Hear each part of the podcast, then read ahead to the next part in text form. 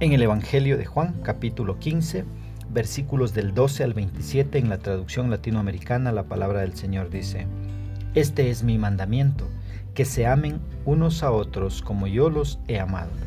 No hay amor más grande que dar la vida por sus amigos. Y son ustedes mis amigos si cumplen lo que les mando. Ya no les llamo servidores, porque un servidor no sabe lo que hace su patrón los llamo amigos, porque les he dado a conocer todo lo que aprendí de mi Padre. Ustedes no me eligieron a mí, he sido yo quien los eligió a ustedes y los preparé para que vayan y den fruto, y ese fruto permanezca. Así es como el Padre les concederá todo lo que le pidan en mi nombre. Ámense los unos a los otros. Esto es lo que les mando si el mundo los odia, sepan que antes me odió a mí. No sería lo mismo si ustedes fueran del mundo, pues el mundo ama lo que es suyo. Pero ustedes no son del mundo, sino que yo los elegí de en medio del mundo y por eso el mundo los odia. Acuérdense de lo que les dije, el, el servidor no es más que su patrón. Si a mí me han perseguido, también los perseguirán a ustedes. ¿Acaso acogieron mi enseñanza? ¿Cómo pues acogerían la de ustedes? Les harán todo esto por causa de mi nombre, porque no conocen al que me envió.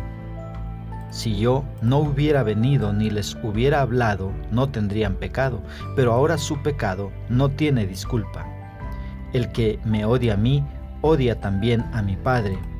Si yo no hubiera hecho en medio de ellos obras que nadie hizo jamás, no serían culpables de pecado pero las han visto y me han odiado a mí y a mi Padre. Así se cumple la palabra que pueden leer en su ley. Me odiaron sin causa alguna. Cuando venga el protector que les enviaré desde el Padre, por ser Él el Espíritu de verdad que procede del Padre, dará testimonio de mí. Y ustedes también darán testimonio de mí, pues han estado conmigo desde el principio. ¿Qué es lo que expresa el escritor? en este pasaje bíblico. Mira, los versículos del 12 al 15, aquí Juan está mencionando las enseñanzas de Jesús que dijo que nos amemos como Él nos amó. Jesús nos amó tanto que dio su vida por nosotros. Y así nosotros debemos amar a los demás. Tal vez no demos nuestra vida por las otras personas, pero hay muchas formas de practicar un amor sacrificial hacia los demás. Mira, por ejemplo, podemos ayudar a los demás, Podemos escucharles, podemos alentarles cuando se sienten desanimados. Podemos inclusive eh, hacerles algún favor en un horario poco común. Mira, muchas maneras de poder ayudarles de forma sacrificial, tal vez dándoles de lo poco que tenemos también podría ser otra manera. Pero Jesús dice que también seremos sus amigos si cumplimos lo que Él nos manda. Mira, Jesucristo es Señor y amo. Debería llamarnos siervos, pero Él no nos llama siervos, sino que nos llama amigos, dándonos así un gran privilegio. Pero, como Él mismo lo dice, para ser sus amigos debemos obedecer primero su palabra. Mira los versículos 16 y 17. Fue Jesús el que tomó la iniciativa de amarnos y morir en la cruz para salvarnos. Ahora nos toca a nosotros dar fruto que glorifique a nuestro Padre del cielo. Es nuestro deber amar a otros como Cristo nos amó, de una manera sacrificial. Versículos 18 y 19.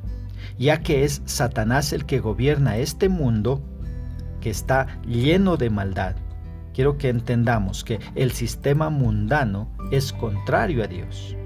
Es por eso que el resultado se ve en que el mundo aborrece no solo a Jesús, sino a todos los que seguimos a Jesús. Jesús dijo que si haríamos todo lo que el mundo nos pide, entonces el mundo nos amaría. Pero como obedecemos a Dios y vivimos para Dios, seremos odiados, así como le odiaron a Él al punto de llevarle a la cruz.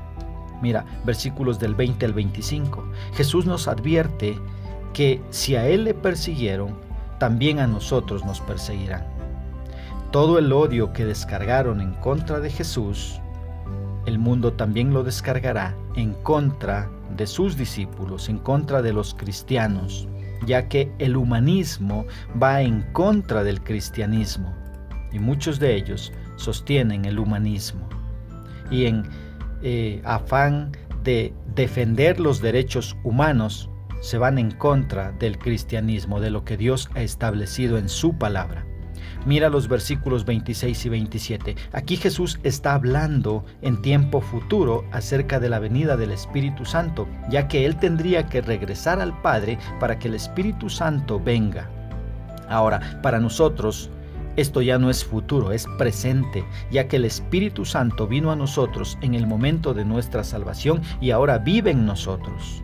Es el Espíritu Santo quien nos da el poder para testificar del amor de Cristo a los demás. Ahora, ¿cómo podemos aplicar esto a nuestra vida?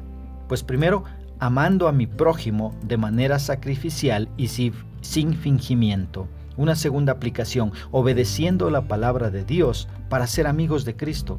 Y una tercera aplicación, mira, siguiendo firmes a pesar del rechazo que podamos sufrir. Vivamos conscientes que al no ser del mundo y al no hacer todo lo que el mundo nos invita a hacer, seremos mal vistos y hasta rechazados. Y una cuarta aplicación, pues testificando de Cristo a toda persona. Que Dios nos guíe para honrarle con todo lo que hagamos.